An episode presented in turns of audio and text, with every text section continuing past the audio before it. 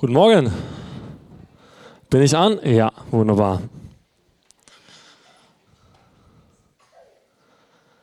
Ich lese aus Römer 8, Vers 28. Das kennen die meisten von euch. Wir wissen aber, dass denen, die Gott lieben, alle Dinge zum Besten dienen, denen, die nach seinem Ratschluss berufen sind. Amen. Die Predigt heute heißt, trotzdem gut. Trotzdem gut. Und mein Ziel ist, und ich glaube, dass das Gottes Wille ist, dass alle am Ende dieses Jahres sagen können, aus vollem Herzen, Gott ist gut. Amen. Ich könnte jetzt hier aufhören und einfach dieses Statement setzen, Gott ist gut. Wenn es so einfach wäre, bräuchten wir keine Predigten. Ne? Dann könnten wir diese Aussagen nehmen und sagen, ja, Gott ist gut, natürlich ist Gott gut. Aber genau, das, genau da fangen die Probleme ja schon an. Ne? Also, dass Gott gut ist, das wissen wir alle. Oder? Also jeder, der die Bibel liest, kommt irgendwann auf die Aussage, naja, Gott ist irgendwie gut. Aber das Problem ist, solange wir es nur wissen, bleibt Gott gut und wir schlecht gelaunt. Versteht ihr? Das Wissen, ja, Gott ist gut, das ist schön und gut, aber das bewirkt noch lange nicht das, was Gott eigentlich tun möchte in unserem Leben. Noch lange nicht. Und ich glaube, dass Gott uns aufruft, am Ende dieses Jahres zu ergreifen, was seine Güte in unserem Leben bewirken möchte. Seine Güte soll Realität werden in unserem Leben und nicht einfach nur ein Wissen sein, ja, Gott ist gut, aber hm, leider nicht zu mir. Warum haben wir so oft das Problem, dass wir eine Diskrepanz haben zwischen etwas, das wir von Gott wissen oder etwas, das wir von Gott hören und unserer Realität? Das ist doch komisch, oder? Ich glaube, das ist ein ganz, ganz großes Problem, das wir als Christen haben, das unser ganzes Leben lang uns begegnet. Wir begegnen immer wieder der Diskrepanz zwischen dem, was Gott sagt, zwischen dem, was Gott verspricht, zwischen dem, was Gott ist und zwischen dem, was ich sehe, was ich erfahre, was ich fühle, was ich denke. Das ist ein Riesenproblem, mit dem wir zu kämpfen haben. Aber ich glaube, dass Gott dieses Problem vielleicht nicht vollkommen, aber immer mehr auflösen möchte. Ich glaube, dass Gott uns nicht enttäuschen möchte. Ich habe es dieses Jahr, glaube ich, schon öfter gesagt.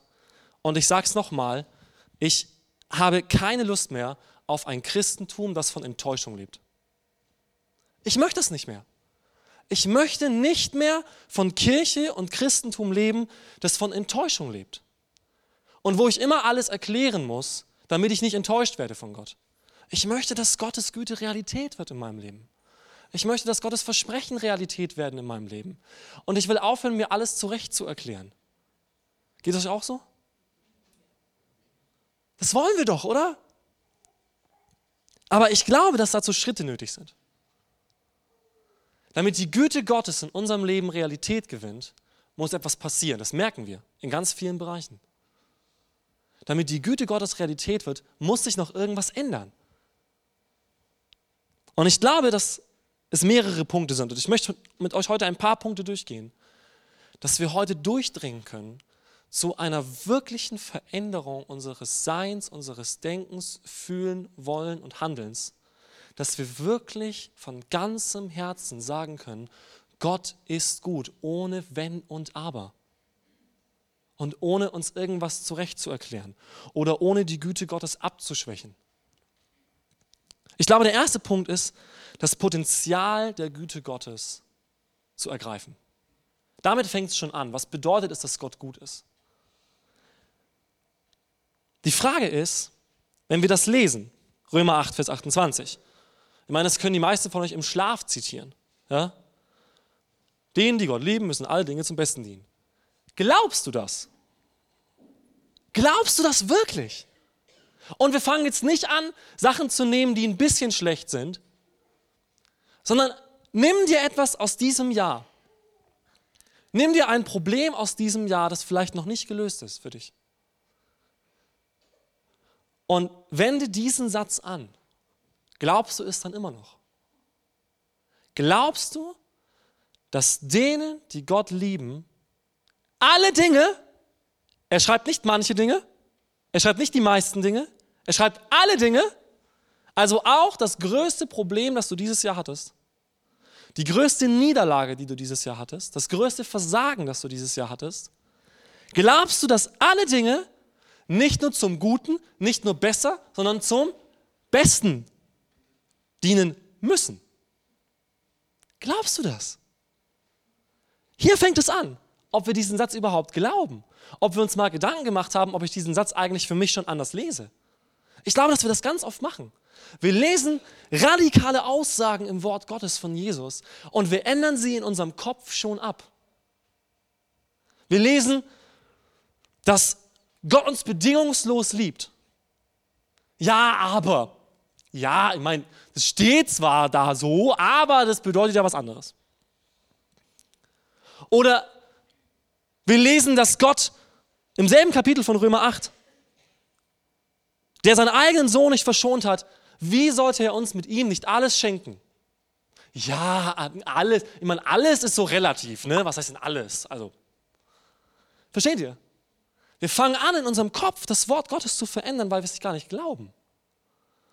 Weil wir nicht den Glauben haben, in die radikalen Worte Gottes einzusteigen. Und zu sagen, Gott, wenn du das mir sagst, dann ist meine Aufgabe nicht, es mir so zurecht zu erklären, bis es sich mit meiner Realität deckt, sondern deine Aufgabe ist es, mich so zu verändern, dass meine Realität sich damit verbindet. Versteht ihr? Ich habe keine Lust mehr, mir alles zurecht zu erklären, damit ich das Wort Gottes nicht mehr verwerfen muss, sondern etwas in mir und in meinem Leben muss sich ändern, damit es da rankommt. Das glaube ich mittlerweile.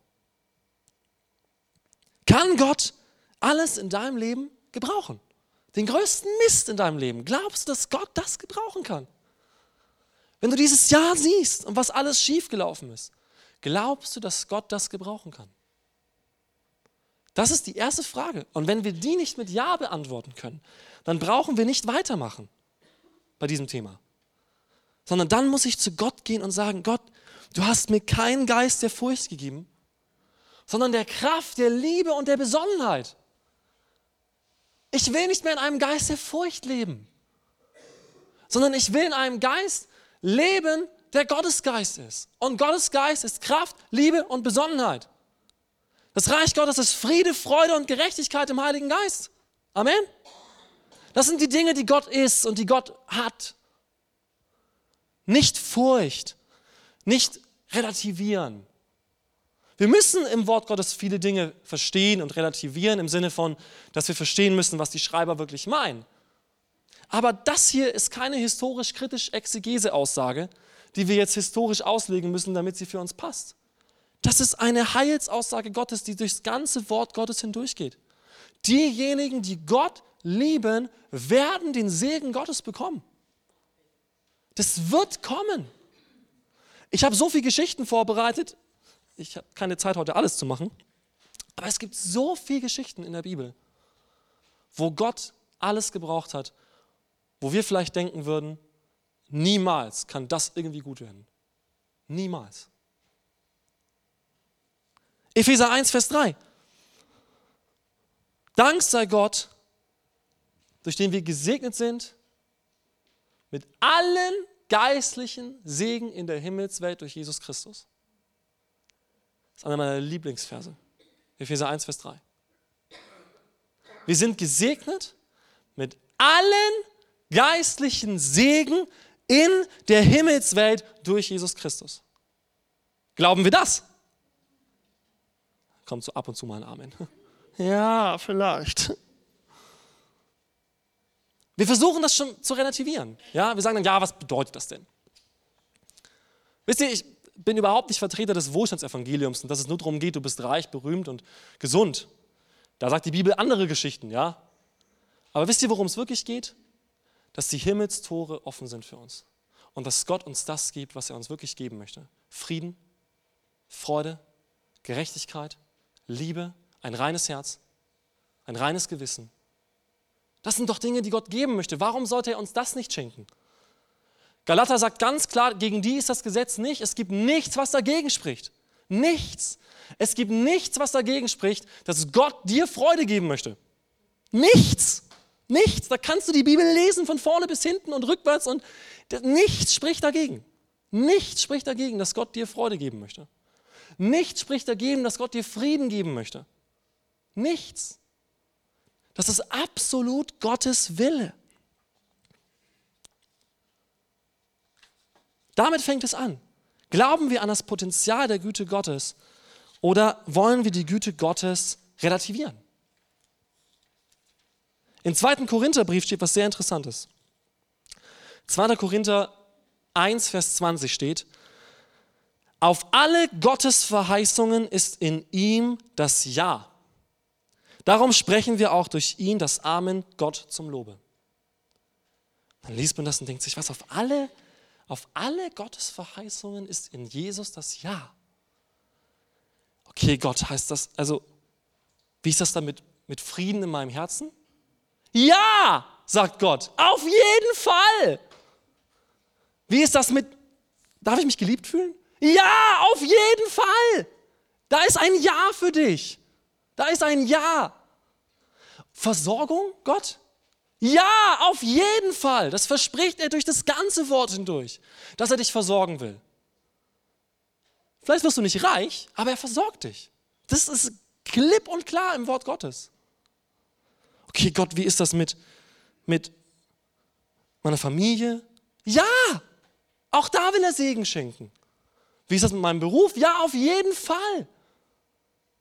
Als ich studiert habe für mein Examen, ähm, war ich sehr, sehr nervös, weil ich habe Deutsch und Mathe studiert für Lehramt und habe mein Examen dann geschrieben irgendwann und habe Mathe bestanden und Deutsch nicht. Und man hat nur zwei Versuche. Also musste ich ein Jahr warten und habe dann auf Deutsch nochmal gelernt und ich war sehr nervös, weil ich wusste, wenn ich jetzt Deutsch versage, war mein ganzes Studium für die Katz. Und meine Frau hat mir einen Vers gesagt in dieser Zeit, fast jeden Tag. Aus Psalm 1. Über den Baum, der am Wasser gepflanzt ist, das heißt über den Mann, der nahe an Gott bleibt, der Gottes Willen sucht. Und da steht, alles, was er tut, gelingt. Meine Frau hat es mir jeden Tag gesagt, jeden Tag. Ich so, oh Schatz, ich weiß nicht, ob ich das schaffe. Dave, alles, was er tut, gelingt. Gott weiß, wie dein Herz aussieht. Gott weiß, was du für ihn einsetzt. Warum glaubst du, dass er dir nicht durchs Staatsexamen hilft? Ich so, okay, stimmt. Am nächsten Tag, nächsten Tag, nächstes Thema. Oh, das ist so schwer. Alles, was er tut, gelingt. Ja, okay. Und am nächsten Tag, oh, aber ich, war, ich bin ja schon mal durchgefallen. Alles, was er tut, gelingt. Lies deine Bibel. Versteht ihr? Da müssen wir anfangen. Ich will, ich will da anfangen, erstmal zu sagen, die Güte Gottes ist unendlich groß und dann kann ich anfangen, das zu theologisieren. Aber wenn wir anfangen, schon so klein von Gott zu denken und zu glauben, dass Gott, ja, das kann er verändern, aber das nicht. Und da kann er mir Segen schenken, aber da nicht. Dann brauchen wir Gott nicht. Ganz ehrlich, dieses Denkmuster kommt aus einem Muster heraus, wo wir eigentlich das, was wir selbst tun können, auf Gott projizieren. Versteht ihr? Wenn ich, wenn ich nur auf Gott projiziere, was ich selbst mir vorstellen und tun kann, dann brauche ich Gott nicht mehr. Das ist doch gerade das, wo Gott uns überrascht. Das ist doch gerade das, wo die Gnade Gottes anfängt. Dass ich etwas bekomme, was ich gar nicht verdiene und was ich auch gar nicht erreichen kann. Das ist doch die Güte Gottes. Dass ich etwas bekomme, was meine Vorstellungskraft übersteigt.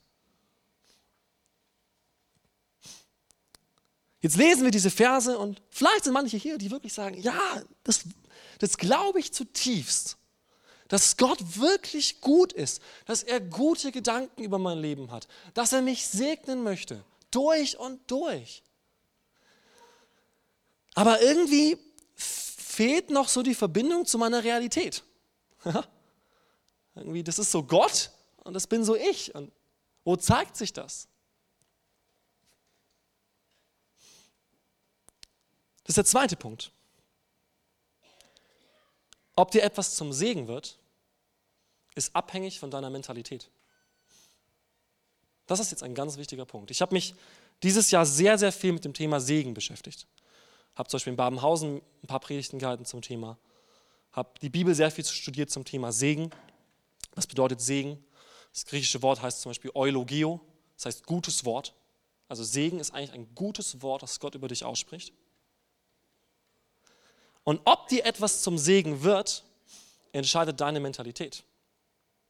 Ich mache mal ein Beispiel. Du kannst einem Menschen Geld geben und wenn er die richtige Mentalität hat, wird das Geld für ihn zum Segen. Gib dieselbe Summe einem Menschen mit einer falschen Mentalität bezüglich Geld und es wird für ihn zum größten Fluch. Anderes Beispiel. Nimm ein Problem, zum Beispiel in der Familie. Dasselbe Problem, nimm einen Menschen mit der richtigen Mentalität, für ihn wird es zum Segen. Weil er das Gute daraus erkennen kann und weil er daran wächst. Weil er sich nicht unterkriegen lässt. Nimm dasselbe Problem für einen Menschen mit der falschen Mentalität und er zerbricht daran. Ganz, ganz viel beim Thema Segen spielt sich hier ab. Das zeigt die Bibel an sehr vielen Stellen. Klassische Geschichte ist Jakob. Jakob wurde gesegnet von Gott, schon sehr, sehr früh. Und er bekam den Erstgeburtssegen und so weiter. Aber bis der Segen wirklich eintrat, hat es Jahre gedauert. Und es gab einen Moment in Jakobs Leben, die meisten von euch kennen die Geschichte, ne? Esau und Jakob, er betrügt seinen Bruder irgendwie und er schleicht sich den Segen und dann sehen wir, dass Jakob ein sehr geschickter Mann ist und ein sehr kluger Mann ist, der sehr, sehr viel selbst machen kann und sehr, sehr viel mit seinem Grips hinbekommt. Und irgendwann wird er konfrontiert mit seinem Bruder Esau, der sehr sauer auf ihn war, als er gegangen ist. Und Jakob bekommt Angst. Und zum ersten Mal in seinem Leben gibt es einen Moment, wo er sich komplett auf Gott verlassen muss, weil er nicht weiß, was jetzt passiert und er weiß, wenn Esau auf mich sauer ist, kann ich nichts tun, um ihn zu besänftigen. Er versucht sogar, er schickt ihm dann Geschenke entgegen. Er sagt, schickt mal so ein paar Geschenkkörbchen ihm entgegen mit ein paar Tieren. Ja? Und guckt, ob das ihn besänftigt. Aber er weiß in seinem Inneren, wenn der mich immer noch umbringen will, dann kann ich den nicht besänftigen. Und in derselben Nacht erscheint ein Engel und kämpft gegen Jakob. Und dann passiert was total Cooles. Gerade im Deutschen mag ich dieses Wortspiel. Sie kämpfen die ganze Nacht und am Ende der Nacht will der Engel gehen und Jakob sagt, ich lass dich nicht los, es sei denn, du segnest mich. Und dann schlägt der Engel ihm auf die Hüfte und korrigiert seine Haltung. Okay? Er korrigiert seine Haltung. Ab da hinkte Jakob. Er wurde demütig gemacht von Gott. Aber zum ersten Mal sagte Jakob, okay, ich, Gott, ich lasse dich nicht los, es sei denn, dass du mich segnest. Diese Mentalität möchte ich mehr für mich. Und ich glaube, dass wir eine Änderung unserer Mentalität brauchen. Eine Änderung deiner Mentalität heißt tatsächlich in der Bibelsprache Buße. Buße denken ganz viele ist, ja, ich muss jetzt aufhören, das zu tun, was ich tue. Du musst zunächst einmal aufhören zu denken, wie du denkst. Dann wirst du aufhören, das zu tun, was du tust, was schlecht für dich ist. Buße bedeutet Metanoia, Veränderung deines Geistes. Veränderung deines Denkens, Veränderung deines Wollens, Veränderung deines Fühlens. Das ist eine, eine Umkehr. Im Hebräischen heißt es Schub, eine 180-Grad-Wende. Eine Veränderung, die in uns stattfindet, wird uns dazu befähigen, überhaupt erst den Segen Gottes zu empfangen. Wir können ein und dieselbe Sache nehmen. Und ob es uns zum Segen wird, entscheidet unsere Mentalität. Ich mache noch ein Beispiel, um es euch zu verdeutlichen, weil vielleicht denken manche von euch, ah, das ist mir jetzt zu psychologisch. Die Kundschafter, die das Land einnehmen sollten, sie alle liefen in dasselbe Land, okay? Volk Israel hat ein Versprechen von Gott bekommen. Es gab einen Segen auf Abraham, das Land wird euch gehören. Definitives Versprechen von Gott. Sie kommen zum Land, zwölf Kundschafter gehen rein. Sie schauen sich dasselbe Land an. Zehn Kundschafter kommen raus und sagen, wir haben ein Problem. Das ist das Problem und das ist das Problem und die Städte sind so groß und die Menschen sind so groß und die sind so mächtig und das schaffen wir nicht. Und zwei Kundschafter, Josua und Kaleb, kommen aus demselben Land Und sie sehen nicht das Potenzial der Gefahr, sondern sie sehen das Potenzial des Segens. Sie haben dieselben Dinge gesehen. Aber Josua und Kaleb entschieden sich zu sagen, wir glauben, dass der Segen Gottes gilt. Also erzählten sie, was für ein Segen dort bereit liegt. Solche Früchte. Ja? Und das Land ist gut. Und wenn wir das einnehmen, das wird der Hammer. Das haben sie gesagt. Sie haben dasselbe Problem und dasselbe Land gesehen. Aber ihre Mentalität war anders. Die Mentalität der Kundschafter war entmutigt, angstvoll, auf sich selbst gerichtet, in sich selbst sicher oder dann unsicher, als sie das Problem sahen. Und Josua und Kaleb, die übrigens die einzigen waren, die am Ende in das Land kamen, von all den Leuten, die anwesend waren, weil sie die einzigen mit dieser Mentalität waren, sagten, dieses Land ist gut, wir nehmen es ein. Wir können es einnehmen. Nicht, weil wir stark sind, sondern weil Gott es uns versprochen hat. Ich glaube, dahin müssen wir viel mehr kommen, wie in unserer deutschen, satten Gesellschaft. Wir können nicht alles selber, auch wenn wir das meinen. Wir können die Welt nicht retten und wir können unser Leben nicht so gestalten, dass alles glatt läuft. Wir können unsere finanziellen Sicherheiten noch so legen, wie wir wollen. Viele von euch haben schon Wirtschaftskrisen erlebt. Wenn wir in uns die Sicherheit haben, haben wir nicht die Mentalität, um gesegnet zu werden. Ich mache noch ein Beispiel. Paulus, 2. Korinther 1, Vers 8. Paulus hatte unglaublich krasse Probleme in seinem Dienst. Der Typ wurde gesteinigt, der hat Schiffbruch erlitten, der wurde verfolgt, geschlagen, ins Gefängnis geworfen. Und er schreibt an die Korinther in seinem zweiten Brief, 2. Korinther 1, Vers 8, wir wollen euch, liebe Brüder, nicht verschweigen, die Bedrängnis, die uns in der Provinz Asien widerfahren ist, wo wir über alle Maßen beschwert waren und über unsere Kraft, sodass wir sogar am Leben verzagten. Ein Problem, okay? Also sie hatten so krasse Bedrängnis, dass sie dachten, sie müssten sterben. Okay? Ich glaube, die wenigsten von uns hatten dieses Jahr so ein Problem. Und jetzt kommt's. Das geschah aber, damit wir unser Vertrauen nicht auf uns selbst setzen, sondern auf Gott, der die Toten auferweckt, der uns aus solcher Todesnot retten kann errettet hat und retten wird. Auf ihn hoffen wir. Er wird uns auch hinfort retten. Wow, was für eine Mentalität, oder? Er sah dieses Problem und was Paulus machte ist, er interpretiert die Situation. Er sagt, es gibt zwar ein Problem, aber Gott ist trotzdem gut. Amen. Er sieht das Problem und er schaut nicht weg. Und dazu komme ich auch gleich, dass es nicht darum geht, bei Problemen wegzuschauen. Er sieht das, er sagt, wir waren wirklich bedrängt. Wir waren wirklich bedrängt, aber das war gut für uns. Er interpretiert das Problem, weil er weiß, dass alle Dinge, alle Dinge uns zum Segen werden müssen. Er sagt, dieses Problem hat uns geholfen, damit wir nicht uns auf uns selbst verlassen. Er interpretiert das Problem geistlich. Das ist eine ganz, ganz hohe Disziplin in unserem Leben. Probleme geistlich zu bewerten. Als wir angefangen haben, meine Frau und ich Pflegekinder aufzunehmen, hatten wir am Anfang zwei Geschwisterkinder. Ähm, das war ziemlich interessant, weil ich hatte noch nie Kinder so. Und dann kamen gleich zwei. Und es war eine ganz schwierige Situation, eine ganz schwierige Zeit. Ja. Und nach einem Dreivierteljahr kriegen wir einen Anruf, diese Kinder müssen zurück in ihre Familie. In drei Tagen werden die geholt. Und wir wussten von der Situation der leiblichen Eltern. Und wir wussten, dass das Problem nicht gelöst ist. Und wir haben Gott angefleht. Wir haben gesagt, Herr, das kann nicht sein.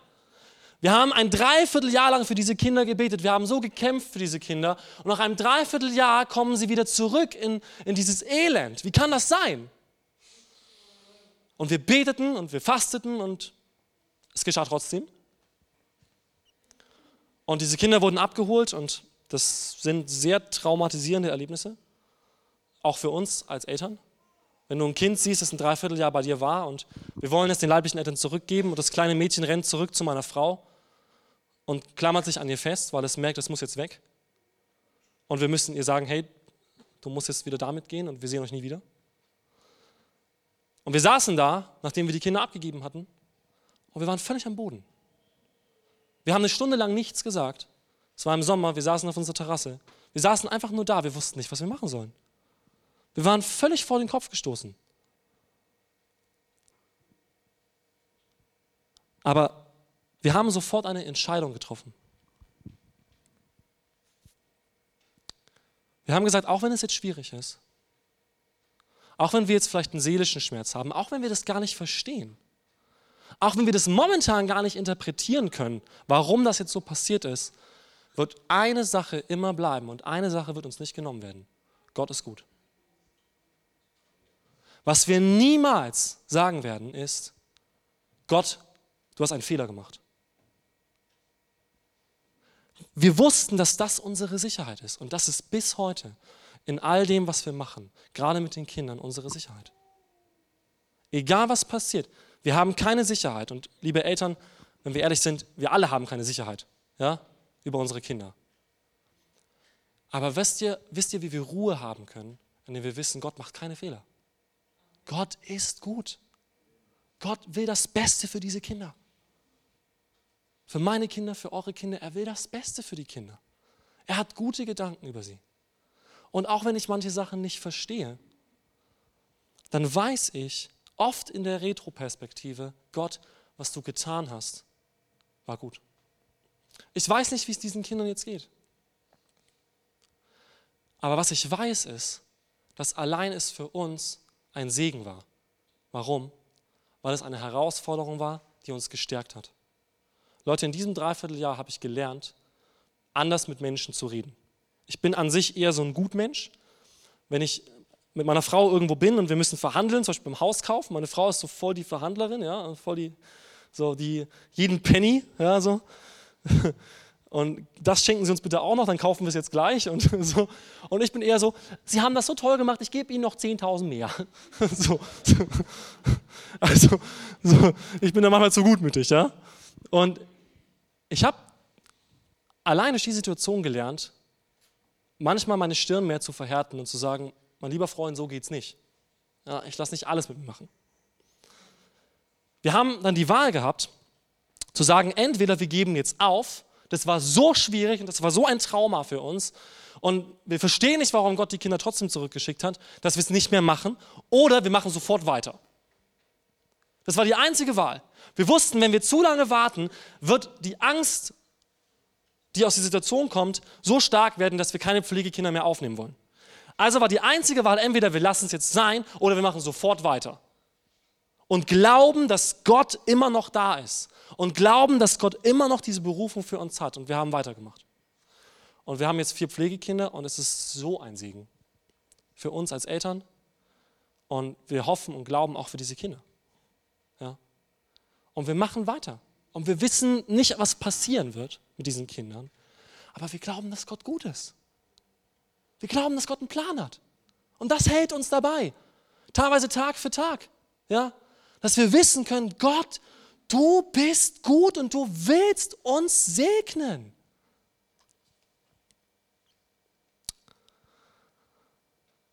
Jetzt könnten manche sagen, Dave, das ist ja schön und gut. Aber das kriege ich in einem positiven Denkseminar auch, was du da gerade sagst.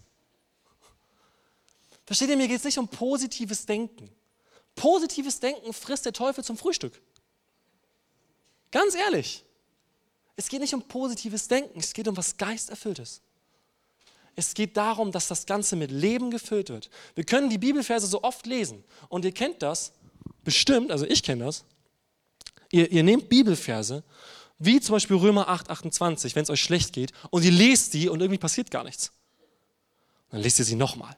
Ja, aber okay, denen, die Gott lieben, müssen alle Dinge zum Besten dienen. Und dann öffnet ihr wieder die Augen und ja, okay, hat sich nichts geändert. Und okay, ich lese es nochmal. Wir müssen verstehen, dass Segen nicht bedeutet, dass sich die Situation ändert. Jesus verspricht nie, dass es uns immer gut und warm und schön ergehen wird. Das ist nicht Segen. Das ist nicht der Inbegriff von Segen. Jesus sagt, ihr müsst damit rechnen, dass wenn sie mich verfolgen, sie auch euch verfolgen. Als die Leute Jesus nachfolgen wollten, sagte er ihnen, ich habe nicht, mal einen, hab nicht mal einen Platz, wo ich mich hinlegen kann. Ja? Du musst damit rechnen, dass das Leben mit Gott nicht nur aus schön, warm und kuschelig besteht.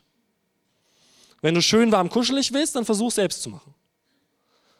Gott verspricht nicht schön, warm und kuschelig, aber Gott verspricht, dass in diesen Situationen, obwohl die Situation haargenau gleich bleibt, plötzlich etwas Übernatürliches geschieht, nämlich ein Frieden Gottes kommt. Gott wird nicht immer alle Situationen von dir ändern. Bitte erwarte das nicht. Dann hast du eine falsche Vorstellung von Segen. Gott hat seine Zeitpunkte, wo er auch deine Umstände ändert.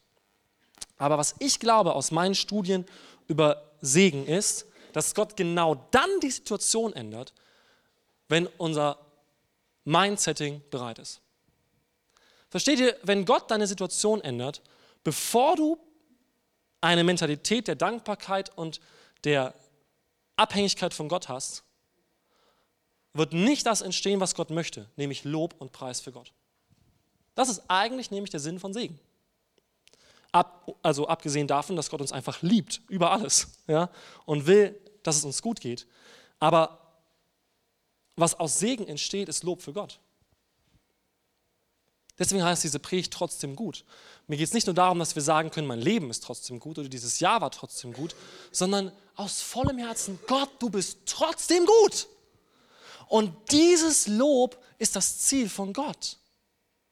Alles, was er tut, ist ein Bild auf sich selber.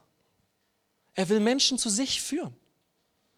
Es geht nicht darum, dass es mir hier immer toll und warm und kuschelig geht, weil das alles an Versorgung und an meinem Wohlbefinden kriege ich bei Gott in der Ewigkeit. Definitiv. Das weiß ich auch. Aber wenn Gott mich jetzt hier segnet, habe ich die Entscheidung, Gott zu loben. Und sobald ich Gott lobe für das, was in meinem Leben geschieht, sagen, Gott, äh, sagen Leute, okay, diesen Gott will ich auch. Diesen Gott will ich auch. Du bist so glücklich mit deinem Gott und du sagst die ganze Zeit, dass dein Gott dir so gute Dinge tut, obwohl dein Leben manchmal auch schwierig ist, aber irgendwie bist du so glücklich mit deinem Gott, dann will ich diesen Gott kennenlernen. Das ist, glaube ich, der Sinn von Segen. Dass Gott sagt, und das sagt er immer wieder, ich segne euch und wenn die Völker euch ansehen werden, werden sie mich ehren und meinen Namen preisen. Sie werden erkennen, dass ich Gott bin. Das hat sich überall im Alten Testament gezeigt. Überall. Gott tat Wunder und alle Völker außenrum, oh oh, jetzt kommen die mit ihrem großen Gott, der Wunder getan hat. Noch Jahre später haben die Völker Angst gehabt vor Israel, weil sie wussten, was Gott im Leben von Israel getan hat und was er für einen Segen auf sie gelegt hat.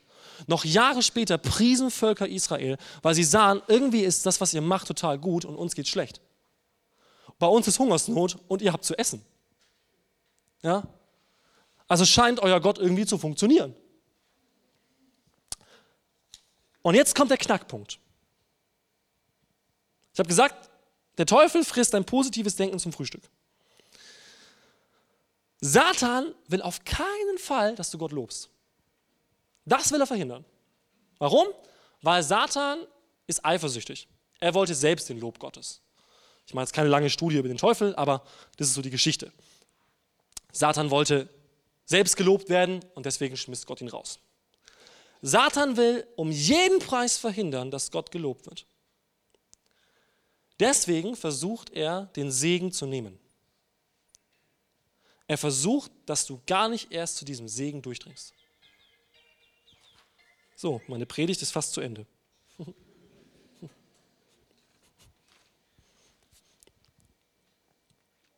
In Johannes 10, Vers 10 steht, der Dieb kommt, um zu stehlen, zu schlachten und zu töten. Aber Jesus sagt, ich komme, damit sie das Leben im Überfluss haben. Amen.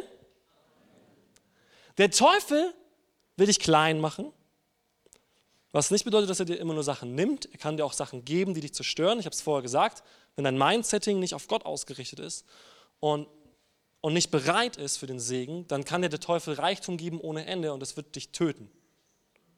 Okay? Aber er will auf jeden Fall verhindern, dass du Segen bekommst, dass das gute Wort Gottes in deinem Leben wahr wird. Aber der Teufel kann nichts tun, was in Gottes Hand ist. Er kann nichts zerstören, was, was Gott gehört. Er kann nichts nehmen, was Gott gehört. Das kann er nicht. Er hat nicht diese Macht.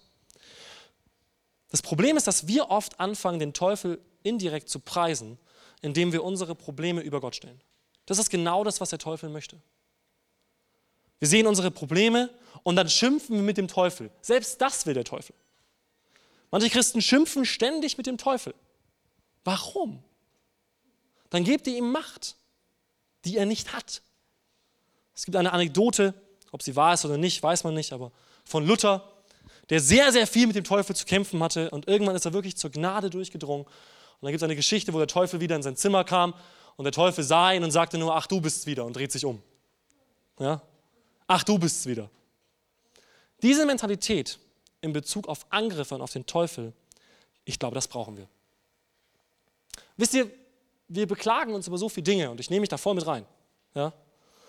Wir können uns über so viele Dinge beklagen, aber Klage ist ein Lob für den Teufel und nicht für Gott. Wenn wir ständig uns beklagen, ja, mein Nachbar hat aber ein teureres Auto. Und Gott, warum segnest du mich nicht mehr? Ja? Oder ja, dieses Problem und jenes Problem. Das ist für eine Zeit lang okay, aber irgendwann müssen wir zu dem Punkt kommen, wo wir sagen, nein, ich glaube mehr Gott als dem Teufel. Ich glaube, dass alle Dinge mir zum Besten dienen müssen. Und ich kehre zu Gott zurück und ich sage, Gott, ich lasse dich nicht los, es sei denn, du segnest mich. Ich lasse dich nicht los, bis du dieses Problem gelöst hast in meinem Leben, bis dieses Problem zum Segen geworden ist. Ich lasse dich nicht los, bis du mich geheilt hast. Ich lasse dich nicht los, bis ich wieder Frieden habe in meinem Herzen. Ich lasse dich nicht los, bis ich wieder Liebe habe in meinem Herzen. Ich will das. Und weil du es mir versprochen hast, hole ich es mir bei dir.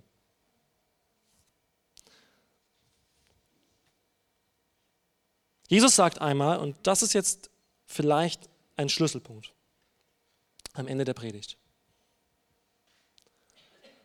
wie du wirklich durchdringen kannst zu einem Leben im Segen, und das habe ich dieses Jahr sehr erfahren, ist, lebe das Wort Gottes.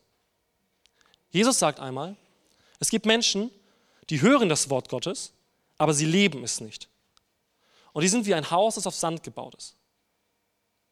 Und wenn ein Problem kommt, stürzt es ein. Wisst ihr, es ist leicht, Gott zu loben, wenn es mir in allen Dingen gut geht. Und es ist ganz, ganz schwer, Gott zu loben, wenn es mir schlecht geht. Wie können wir Gott loben, wenn es mir schlecht geht? Indem wir leben, was Gott sagt. Einfach, indem ihr das tut. Einfach gehorsam sein. Nicht aus Zwang, nicht aus, ich muss das jetzt, sondern weil ich weiß, das, was Gott mir sagt, ist gut. Und selbst in den Geboten, die Gott mir sagt, liegt ein Segen. Das ist ein Segen, dass Gott uns sagt, wie ich mein Leben führen soll. Ein Segen. Weil Jesus sagt, wer meine Worte hört und tut, ist wie ein Mann, der sein Haus baut auf Fels und die Flut kommt und es wird nicht zerstört. Das heißt, das, was Gott in deinem Leben baut, kann nicht zerstört werden, wenn du anfängst, das Wort Gottes zu leben. Ich hatte dieses Jahr ein schwieriges Jahr. Ich hatte ein halbes Jahr lang enorme Schlafprobleme. Ich habe dieses Jahr auch familiär Herausforderungen gehabt mit einem Pflegekind, das wieder zu uns zurückkam, für das wir sehr kämpfen mussten. Ich hatte dieses Jahr extrem zu kämpfen mit depressiven Phasen. Ich hatte zu kämpfen mit Fehlern, die ich gemacht habe, wo ich wirklich krass versagt habe, wo ich Leute verletzt habe, wo ich meine Frau verletzt habe, wo ich ja, meine Familie gefährdet habe, meine Ehe. Und das ganze Jahr hat mich der Teufel ständig gepiesackt. Und deswegen halte ich heute diese Predigt. Weil wisst ihr, was ich heute sagen kann? Dieses Jahr war so gut. Dieses Jahr war so gut für mich, weil Gott mich rausgeführt hat. Mein Durchbruch war, dass ich Gott gesucht habe. Ich war so paralysiert in meinen Problemen, in meiner Schuld, in meinen Gedanken, in meinen Gefühlen, dass mein Gebetsleben immer weiter zurückgegangen ist. Und irgendwann habe ich so einen Ruck bekommen vom Heiligen Geist und ich bin zu Gott gerannt und ich habe Zeit gehabt mit Gott, so intensiv wie noch nie. Und Gott hat mir ganz neu aufgezeigt, dass mein Ja für mich ein Segen war.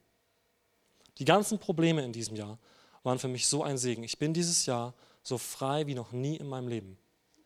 Es ist das erste Jahr seit zehn Jahren, wo ich komplett frei bin von Selbstbefriedigung. Das erste Jahr in meinem Leben seit zehn Jahren. Ich bin frei von Selbstanklage in gesetzlicher Art. Hat mich frei von Gesetzlichkeit. Er hat mir eine ganz neue Theologie geschenkt. Er hat mir ein ganz neues Mindsetting geschenkt. Und das darf ich dieses Jahr erkennen, am Ende dieses Jahres. Dass all das, was dieses Jahr passiert ist, dass da so viel Segen drin war. Auch wenn ich Fehler gemacht habe, auch wenn Sachen schwierig waren. Aber ich kann von ganzem Herzen sagen, Gott ist so gut. Gott ist so gut. Und das wünsche ich mir für euch auch. Dass ihr dieses Jahr Gott loben könnt und sagen könnt, Gott, egal was passiert ist, du bist gut. Du bist gut. Und du hast mich nicht vergessen. Du hast mich nicht verlassen. Und dein Wort kommt nicht leer zurück. Das habe ich so erlebt.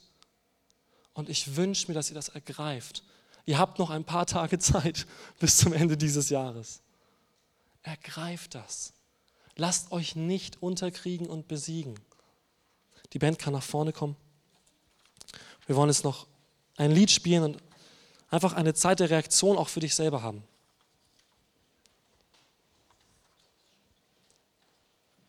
Vielleicht hast du damit zu kämpfen, mit dieser Predigt oder mit dieser Botschaft, dass du sagst, ja, irgendwie kann ich das nicht sagen, Gott ist gut. Also ich, ich weiß es schon, aber ich kann es nicht über mein Leben aussprechen. Ich kann es nicht über dieses Jahr aussprechen. Dann nimm dir jetzt Zeit, rede mit Gott und sag Gott,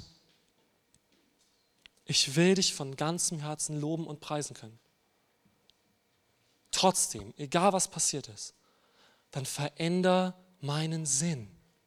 Veränder meinen Geist, gib mir den Blick auf das Geistliche. Zeig mir nicht die weltlichen Armeen, sondern zeig mir die geistlichen Armeen. Zeig mir nicht meine Schwachheit, sondern zeig mir deine Gnade. Zeig mir, dass du da bist. Zeig mir, dass du gut bist. Und ja, das ist das Beste, was ich euch jetzt noch am Ende dieses Jahres raten kann. Mach am Ende dieses Jahres in deinem Mindsetting, in deinem Geist, in deiner Gesinnung reinen Tisch mit Gott und sag Gott, und wenn ich jetzt noch zwei Tage dich intensiv suche, ich will dich loben und preisen können über dieses ganze Jahr, weil du gut bist. Amen.